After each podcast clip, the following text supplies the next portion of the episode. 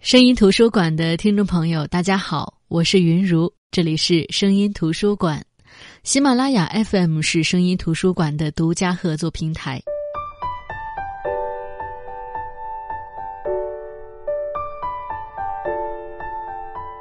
作家大兵的书，我不太敢分享，因为他的书在读者心中的争议比较大，一部分拥趸者觉得他的书好的不得了。另一部分人却无论如何都对他的书喜欢不起来，而且这两部分群体的战斗力都不俗。一直以来我是后者，尽管我承认在书写上他是有天分的，他的行文也有自己的风格，且每一本书都保持着写作风格的高度一致，但是对于他的书我一直很难走进去。可是后来因为工作关系，因为他一年出一本书的频率。我接触的多了，我发现挺喜欢他这个人的，实在是很有意思的一个人。慢慢的对他的书有了改观，不见得能绝对成为拥趸者，但至少也能平和的去看他的书，尤其是逼迫自己之后成功被感动的这本书，我不。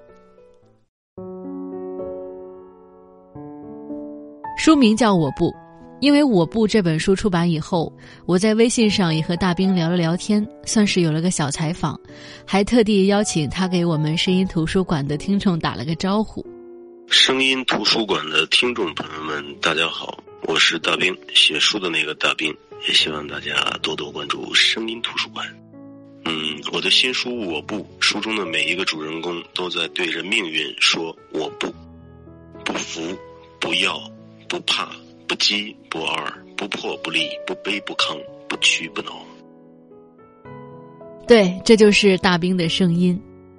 我不这本书主要讲了九个故事，有艰难成长的墨脱门巴族背夫白马的故事，有年轻情侣在绝症面前面对爱情的坚守，有残疾老兵通过自费建立民间消防队完成内心的自我救赎，有成都姑娘异国他乡的坚强绽放。还有东北浪子浪迹天涯之后，却发现母亲身患绝症，在看到母亲治疗的痛苦后，毅然决然卖掉所有的商铺，开着车，带着父母来了一场说走就走的旅行，等等等等。其他的故事我就不一一罗列了。每一个故事中，我都是从开始的不相信，到后来慢慢被戳中。一开始，我总觉得故事假。就像是无数次发生在影视作品、网络文学中虚构的那种假，可是看着看着，就发现故事有着不动声色的真。这不光是因为大兵的真情流露，也因为他总在讲述当中一点点的给你抛一些人物的特点、经历，这些经历总和现实中的真人真事有吻合。比如在讲成都姑娘丽丽的故事的时候。说他之前参加过一个唱歌比赛，张靓颖是那个比赛的第二名。说他毕业于四川师范大学，说他去法国打拼，说他嫁了个法国农民，并且回成都办了一场中式婚礼。他还是法国波尔多的形象大使。当时读的时候，我就在想这事儿到底是不是真的？这些细节你抓住任何一个，在百度上一查就能知道这个人是谁。就是在那一刻，我心里有点震撼。原来大兵讲的是真的故事呀，所以我不得不重新审视这个曾经我认为有点用力过猛的作家。他活得那么坦荡、真实，有什么想法，不管是不是挣钱，都会去做。他在很多城市都建立了大兵的小屋酒吧，专门收留流浪歌手。他们给酒吧唱歌，酒吧给他们发工资，让他们渡过难关。第一次听说的时候，我就觉得这事儿办得特别帅，就像大兵经常说的那句话一样：“渡人渡己。”而这些大兵故事中的主人公，大多数都曾经是他酒吧中的一员。大兵真诚的和他们交朋友，这些经历生活磨砺、早已关闭心扉的人，在摇摇晃晃搭起来的信任面前。选择相信大兵，于是我们才能看到大兵的这些故事。也因为后来知道故事的真，我重新看了一遍这本书的第一个故事，那个来自墨脱的门巴小伙子，名字叫白马，因为考上武汉的大学和大兵相遇，大兵才知道这个看着像七零后的九零后，有着那么令人感叹，却无可奈何的成长经历。墨脱是中国背包客最爱去挑战的地方，但是这些在外人的吹嘘面前面不改色的背包客，心里自己知道。当年在墨脱，如果不是那些背夫帮他们背行李，甚至是背他们自己的身体，他们早死在那个被称为西藏的西藏的鬼地方。可笑的是，他们当中的某些人当年还刁难过那些小背夫。他们把自己物欲的肮脏的想法加诸于那些比喜马拉雅的雪山都要纯净的小背夫身上，尽管那些背夫才十几岁。而大兵的这个故事的主人公白马，就是这些背夫中的一员。当然，除了背夫，他的另一个身份是学生。他和他的父兄们靠当背夫过活，他的父兄们当背夫供他读书，他才得以从那个自然条件艰苦的地方走出来，来到武汉，遇到大兵。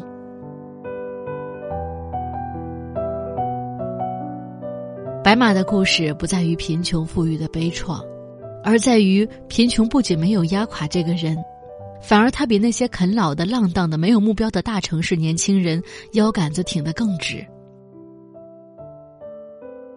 艰苦条件下求生存，这是真正的用体力去换取的生活。我一直都知道，贫穷存在于我们现在这个社会的很多角落，城市大楼背阴面的窝棚里。交通不发达的山沟沟里，被疾病压垮的家庭里，都有我们看得见的贫穷。但是现实总是以各种各样的姿态击垮我们的想象。如果不是这个故事，我实在难以想象，在遥远的西部还有穷得这么彻底，却依旧顽强向命运抗争的人。他们不麻木，他们知道读书是一个很好的出路，他们不抱怨。只要身体还能受苦，那么生活就还有希望。他们榨干身体的最后一丝力气，也无非是希望生活能够继续下去。此刻，我也特别感慨墨脱公路的修建，在那么恶劣的自然条件下修出一条通往外界的道路。即便白马的那些族人兄弟姐妹的命运不能一下子改变，但至少。通往外界的路，就是最好的出路。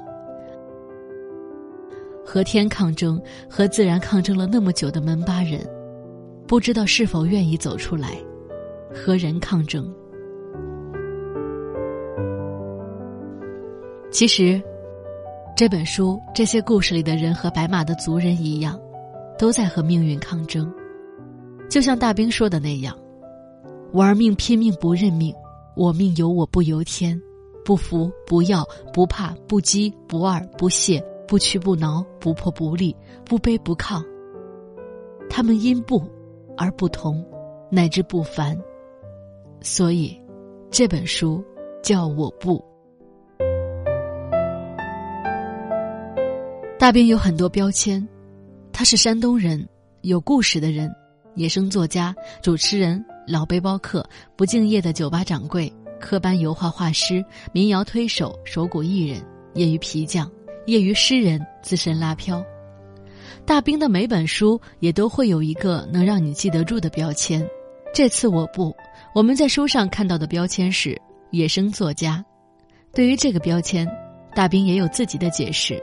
他说：“最初这个野生作家不是我自称的，是很多人这样来界定我。刚开始写书的时候。”然后有一些人不喜欢我，觉着哎，你之前没有发表过文章，你凭什么学书啊？你是个野生作家。但是我把这种攻击当成了一种夸赞，野生的多好啊！野生的最有药用价值，野生的不是家养的，不是圈养的，是自由生长的，在创作层面上，它也是自由生长的。我的故事仿如一场漫长的田野调查，它是来自于民间，来自于市井，来自于最真实的，或者说底层的。市井江湖。当然，在我部这本书里，他讲述的九个故事，几乎都是发生在我国各个部位的边疆的。有东北的故事，有新疆的故事，有西藏的故事，有四川云南的故事，有广西的故事。这些故事都是发生在边陲小镇的，几乎不涉及北上广。而且他故事中的人物总有一种悲壮的力量存在，那为什么这本书会把目光放在这样的一些地方，或者说放在这样的一个群体上呢？对此，大兵说：“我的故事所写的这些故事，确实基本上不大怎么涉及北上广，因为这个时代哪还有什么边塞啊，哪还有什么边疆？谁说动人的故事只配发生在北上广？”都市情感文学写的人已经很多了，励志鸡汤，然后心灵鸡汤写的人也很多了，不差我一个。我来做一下信息对称嘛，我来做一下补充工作，把那些散落在民间的、为人所忽视的、最平凡的平凡人身上的不平凡的故事，百度给大家看，啊，所以说是我愿意写那些远离北上广的故事。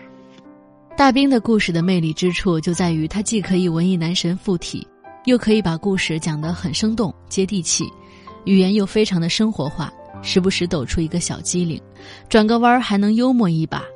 我倒是觉得，在每个故事的讲述中，他把自己处理的挺真实的。当然，这真实的感觉也源自于我对他有限的认知。在讲述我的东北兄弟这个故事的时候，他写过这样的一句话。足可见大兵的幽默。